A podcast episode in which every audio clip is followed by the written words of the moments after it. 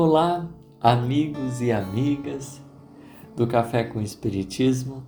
É com muita alegria que eu, o menino, estou aqui para a gente iniciar mais uma reflexão. No episódio de hoje, iremos comentar sobre um, uma passagem do Evangelho segundo o Espiritismo. É o capítulo 28, Coletânea de Preces, em que Allan Kardec irá falar sobre um perigo iminente. Quando a gente está numa situação difícil, às vezes uma enfermidade, às vezes uma situação em família, alguma coisa que está para desaguar e que a gente sente, de certa forma, que a qualquer momento pode existir uma resolução para um lado ou para o outro.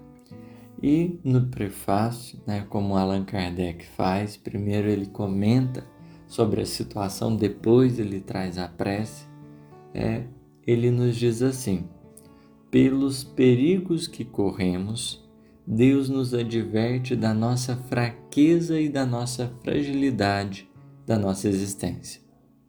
Isso, esse ponto aqui trabalhado por Allan Kardec, ele é muito importante. Né? Enquanto encarnados, possuindo um corpo, né? Essa veste muito importante e bendita, a gente não pode esquecer da, da fragilidade que momentaneamente, das fraquezas que nós revestimos, porque a gente está sujeito a tudo, né? Bem dizia os espíritos já sobre as vicissitudes, alternâncias de valores, de estados, onde na maioria das vezes né, a gente pode às vezes está numa fase boa e de repente oscilar e isso né, fazer parte como que dessa condição de encarnado às vezes é um desafio. Vem a enfermidade, vem a doença e no mesmo momento que a gente se achava saudável, as coisas estavam tudo certo, a gente pode enfrentar algum dissabor que nos venha perceber a nossa pequenez. Não só na condição de encarnado, é preciso a gente lembrar mas igualmente a nossa condição de espíritos, né? somos filhos do Criador. E apesar de termos em nós né, os potenciais extraordinários que nos foram concedidos, a gente precisa entender que nós somos limitados, que a gente tem é, limitações e que Deus será sempre maior que os nossos corações que a gente não chegará ao topo. Isso se torna importante. Muitas vezes a gente pensar, a gente refletir sobre a nossa condição né, de filhos e, portanto, muitas vezes dependentes do poder divino. Porque diante do Pai nós somos extremamente dependentes. Porque de Deus parte tudo. Né? Em relação aos outros, nós estamos numa relação de interdependência mas a nossa fragilidade, a nossa fraqueza, muitas vezes ela vem nessa hora que a gente percebe que nós não temos o controle das circunstâncias. Talvez a grande questão é pensarmos nesse controle, que às vezes a gente quer ter nesses perigos, nessas situações, e nessas horas, em muitos momentos, a gente é como que alertado, advertido a gente começa talvez a se recolocar no nosso lugar e a pensar um pouquinho melhor sobre a posição que a gente adota. No dizer é, de Allan Kardec, ele nos mostra que a nossa vida está em suas mãos e que ela se acha presa por um fio que pode romper-se no momento em que menos esperamos.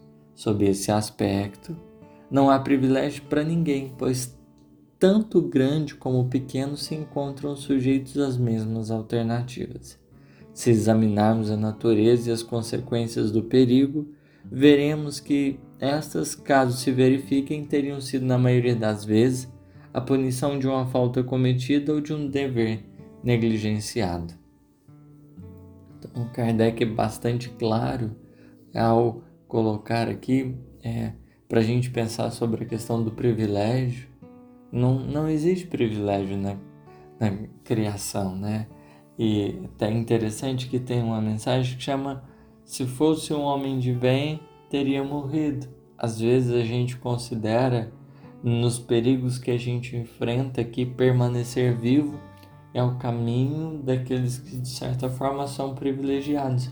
Mas os que realmente são beneficiados não são os que permanecem aqui, são os que têm a oportunidade de retornar para a pátria maior no momento justo, né, por uma série de fatores. E portanto, quando a gente às vezes é submetido a essas situações mais desafiadoras, a gente permanece, porque por sinal a gente ainda tem um percurso bom aqui na Terra, de aprendizados e de lições e de reparações muitas vezes necessárias ao nosso crescimento, ao, ao amadurecimento dos nossos seres e dos nossos corações.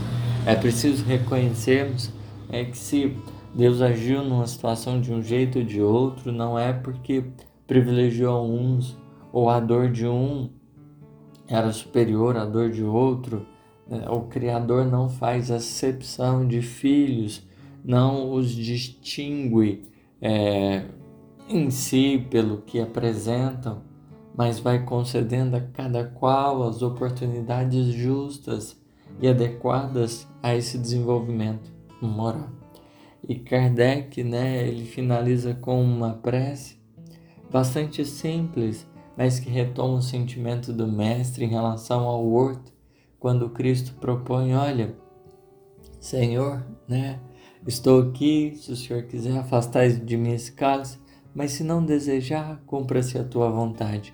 A flexibilidade de Jesus diante dos desígnios divinos foi profunda, e é isso que nas situações adversas a gente é chamado a reconhecer a nossa pequenez, a nossa fragilidade, entender que não existe privilégios, mas sobretudo aprendermos a flexibilidade que pode dar base real a uma construção sadia do nosso adiantamento moral.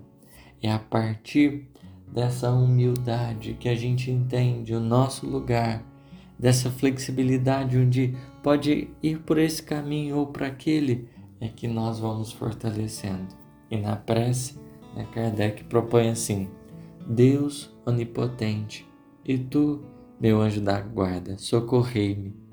Esse pedido de ajuda é muito importante, a gente reconhecer que a gente precisa de amparo.